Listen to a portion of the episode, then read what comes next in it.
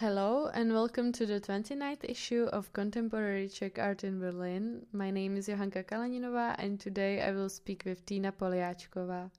Tina is a curator and contemporary art critic based in Prague with Slovak roots. Last year she received the Věra Jirousová Award in the category of Emerging Art Critics with her text The Search for the Lost God. As a reward, she received a few days stay in Berlin in cooperation with the Czech Center, which she visited in May this year. Currently, she is completing her PhD program at the Academy of Fine Arts in Prague under the supervision of Václav Magid. Her thesis focuses on the phenomenon of romanticism in contemporary art. She contributes also to various Czech magazines focused on visual art and co-creates exhibitions at independent galleries, for example like Berlínský model or Holešovická šachta. She also performs as a DJ under the pseudonym Dirtina as a part of the collective Blazing Bullets, where she is involved in experimental and post-club music. Hi Tina! Hi, thank you for invitation. So, as usual, our first question is How does your productive space look like, and is it where you are right now? Right now, I am at home in my apartment in Žižkov in Prague, and I must say it's very unproductive space where I often fall into idleness. So when I need to work, I usually head to National Library where I like to hang out and work. and as we talked, I heard that you were now in Salzburg at the Summer Academy for Writing. How did it go? Yeah, that's true. At the end of August, I took part uh, in art writing course in Salzburg, uh, which I was able to attend uh, thanks to a scholarship from the Transit platform. And I have to say, it was powerful experience for me. Uh, in true, at the beginning, I didn't have high expectations, but the course was led by writer and longtime editor of Frieze magazine, Jennifer Higgie uh, whose welcoming and informative approach uh, helped me to reflect on the often neglected aspects of art criticism. For example, like uh, not taking words and writing style for granted, and how important uh, it is to realize that art criticism is not uh, removed from literature or uh, writing itself, and it must never succumb to schematism. And now I would like to congratulate you. Last year, you received the Věra Jirousová Award for Visual Art Critics in the category of Emerging Art Critics with your review of an exhibition in Broumov titled The Search for the Lost God. I wanted to ask you, why did you choose to enter with this text actually? I entered this text uh, in the contest for prosaic reason. it was just a review I was writing at the time. And in the text, you touched on a little problem that I actually find very common in contemporary gallery practice. How do you find the balance in your curatorial practice in introducing the artworks to the visitors without pushing your own agenda or your own impressions of the artworks? I know as a curator, you need to make the exhibition cohesive and understandable to the visitors, but there is often this dilemma the both. Uh, yeah i think it's always important to be aware of the context in uh, which an exhibition is created.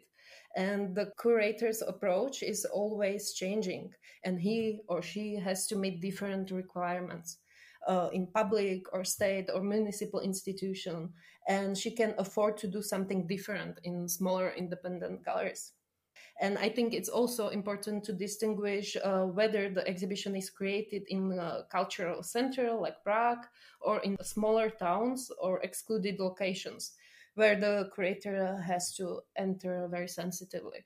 Uh, my curatorial projects so far have been directed towards uh, the independent scene, or let's say DIY scene, uh, which is made up of like insider audience uh, and this allows me often for a looser, more experimental curatorial approach. And I think the part of curating is always pushing one's own agenda It just has to be uh, sensitive to the artist and to the audience. And even uh, all art uh, is uh, open to the interpretation and even to wild translation in the context of the exhibition.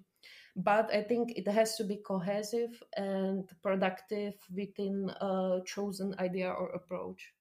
And as a reward for this uh, Věra Jirousová Award, you received a trip to Berlin. You could decide wherever you wanted to go with any Czech center, and you decided to go with Berlin. Can you tell us what did you do or see something interesting? Did you maybe discover an interesting artist or a gallery concept? True to be told, I spent a long time deciding which city to choose, but in the end, I chose Berlin because I haven't traveled anywhere since the pandemic and quarantine measures began. And I think Berlin always offers a cosmopolitan experience. Uh, so there was also the ongoing Berlin Biennale, which I wanted to see, uh, and that that took quite a bit of time. But I still managed to visit a few smaller exhibitions uh, and the institutions like Julia Stoschek collection. And uh, also on my last night, I decided to see a showcase of the music label called Dance Noir at the Om Club uh, featuring my favorite producers, Dis Fig and Slickback. and uh, maybe um, what I have discovered, um, I was probably most interested in a film by the artist Julian Rosefeldt uh, that was called Penumbra. Uh, it was held at Koenig Gallery. And it was very long film, almost one and a half hour. And it was very uh, sublime and it tried to portray distant, imagined future upon the post-Anthropocene. Uh, I particularly enjoyed the slow motion, almost psychedelic scenes of a secret rave hidden in the woods that was accompanied by a soundtrack of a fragmented Robert Schumann composition, which was inspired also by a German romantic figure, Faust. And um, I also enjoyed uh, the exhibition called Your Pillow Watches You at Night in a small gallery space called Holden Garage, which featured my favorite artist, Jake Kent, and it touched on the theme of gentrification uh, in a very imaginative way. I also enjoyed the group show uh, called Blue of Noon at Kraupa Zeidler. And now, to conclude the Czech German part of the interview, you must for sure see that Berlin is a popular place for many Czech and Slovak artists to resort to, at least partially, to work. How do you perceive this fascination with this place, and do you think it somehow reflects back on the Czech art scene? I think, from Czech perspective, um, Berlin is a very attractive cultural center. It has vibrant international art scene. And I think that many young artists may feel that the Czech scene is too small, cramped, or, and inward looking. And so they look uh, for other places where they uh, feel that the environment is more open, uh, inclusive, and maybe even connected to Western notion of art world uh, whether it's opportunities to exhibit, to learn, to study, or to have a chance to succeed in larger art market, or maybe even enjoy the wild lifestyle. After all, Berlin is also known for its intense clubbing. But the question I ask myself is whether this diversity does not lead to more competitiveness, uh, exhaustion, and maybe even like disillusion. Oh, I can imagine. and now, if we move to you, uh, your PhD project focuses on romanticism in contemporary art. Can you firstly please describe what it stands for and why did you decide to focus on this topic? I have always been interested in the dynamics and trends that are emerging within contemporary art, especially the radical changes that were brought about by uh, digital networks and the subsequent development of internet culture. And in the past, I was interested in post internet art. And in my thesis, I was also interested in the relationship between fashion and art. So my interest in romanticism logically followed uh, from this. And I noticed that in the second half of the second decade of the century, uh, I, I, noticed a certain shift in the expression of some artists who were more uh, or less connected to the post internet movement. Um, corporate aesthetics and interest in technology or philosophical speculation uh, were replaced by the crafts or even aesthetic approach by also by uh, interest in fantasy reenchantment narrativity and above all emotional expression and immediacy of expression. This is a certain departure from what we know from post conceptual art namely an analytical intellectual approach based on theoretical concepts and often using uh, minimalistic aesthetic uh, what was important for this art was uh, their dissemination through documentary platforms such as Ofluxo, Solo Show Tzvetnik, or Kuba Paris, and so on, and especially on social media such as Instagram, and then sharing their uh, specific aesthetics in communities. So, uh, the premise of my dissertation pro- project is that these manifestations and trends present in contemporary art can be described as romantic. And I was thinking if the emergence of historical romanticism in the 19th century was conditioned by the industrial revolution, if we today can consider the economic conditions of late capitalism and very nature of post digital society. And when you are dealing with romanticism, then your visit to Germany could have also been beneficial to your research, as Germany was the place where the proto romantic movement rooted, and uh, then it followed from the 18th century to then Romanticism continued to flourish. Do you in any way reference the German history in your research? Uh, certainly. Uh, the German milieu at the turn of the 18th and 19th century was fundamental to the development of theoretical basis of Romanticism, especially in the work of uh, Friedrich Schlegel and Novalis, who laid its foundations. Uh, they themselves were influenced by the poetics of the uh, Sturm und Drang uh, movement that was uh, mostly literary and it was pre-romantic.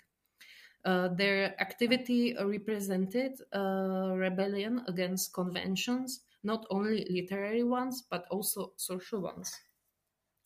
Uh, they fought against the Enlightenment, uh, let's say dictatorship of reason, the fixed order of the world, uh, through the means of uh, imagination, subjectivity, emotion, the fantastic, and of course the means of poetry. Uh, for example, philosopher Isaiah Berlin uh, believes that the Romanticism was one of the greatest revolutions that survives to this day, and it's surfacing in various forms. So uh, I guess this tradition is still very strong in Germany and maybe can be shown in three exhibitions that were created by Stefanie Kleefeld at Halle für Kunst Lüneburg between 2016 and 17 in which she explored romantic concepts of fantasy, authenticity, and artistic gesture. And right now, you actually created exhibition in Olomouc. Imagine living this kind of lifestyle with in Puff Gallery, which seems to share some of these qualities that you just touched upon. The exhibition showcases artwork that seem as kind of a fantasy visions or from fictional worlds, while the objects are also reminiscent of these kind of props with no purpose. This seems to be the common thread in your research, but I also noticed that the themes of the shows you create also revolve, revolve around these fairy tales. dark characters uh, yes, uh, yes, uh, definitely. I try to implement my uh, research into uh, practical, uh, practical activities like exhibitions. So it's definitely the different approach than just writing about it or thinking about it, because it uses visual language. Uh, so I still try to somehow uh, somehow find projects where I really could uh, communicate these means of fantasy and fairy tales and uh, emotions. And also, I wanted to ask if there is a background in Czech art from the history on which you are maybe building your research. Yeah, certainly the Czechia has this tradition and it's still quite strong. Uh, but in terms of the specific situation uh, that was brought with the arrival of internet, uh, I think uh, what was important for me was the text uh, by curator Michal Novotný for Moc magazine where he tried to grasp these tendencies in art, which he called a more, romantic turn. He, for example, outlined well the possibility of certain continuity of the development of this art from the depths of the post internet movement. Uh, it is important also to note that the art I am exploring is international based, so it's difficult to think of it in national categories but I think uh, it also has strong roots in Czech scene or young scene as well. Uh, if we, for example, think about the uh, artistic approach of uh, duo like Marek Delong and Anna Slama, or Stepan Brož, Kateřina Rafaelova, Masha Kovtun, Olga Krikun, and so on. So the scene is rich here. And can you tell us about the discoveries you did uh, during your research already? I have to say that I started my PhD stu- studies with the onset of on the onset of the pandemic and harsh quarantine quarantine measures, which put a damper on research for me and of course my I'm of course my colleagues. Uh, I'm still working on how to methodologically grasp this topic, how to conceptualize it, so for me, it's still ongoing process.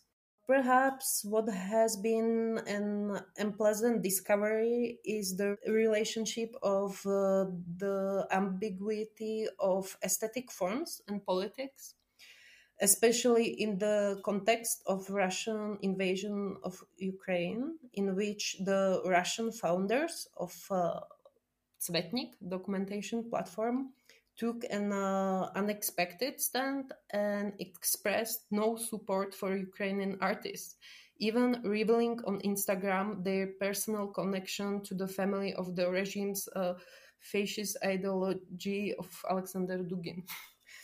so it is a demonstration of how um, a different ideology can hide hide behind the globally shared aesthetic expressions and how easily uh, we project Western woke politics uh, onto them.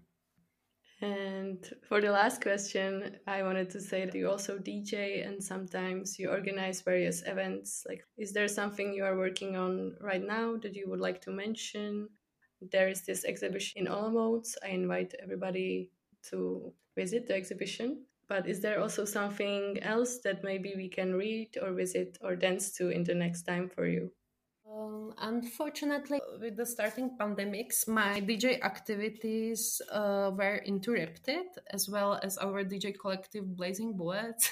so I'm not sure when I will DJ in the future right now, uh, because I am busy with my schoolwork. Uh, but together with my partner and colleague Lumir Nikla, we are planning a bigger exhibition about romantic art in Klatovy Klenova Gallery in South Bohemia that will be next year in the summer. And I'm also planning an exhibition for Photograph Gallery uh, as part of the Photograph Festival in Prague, which will take place next autumn and will deal with the relationship between digital media, subjectivity, and affect.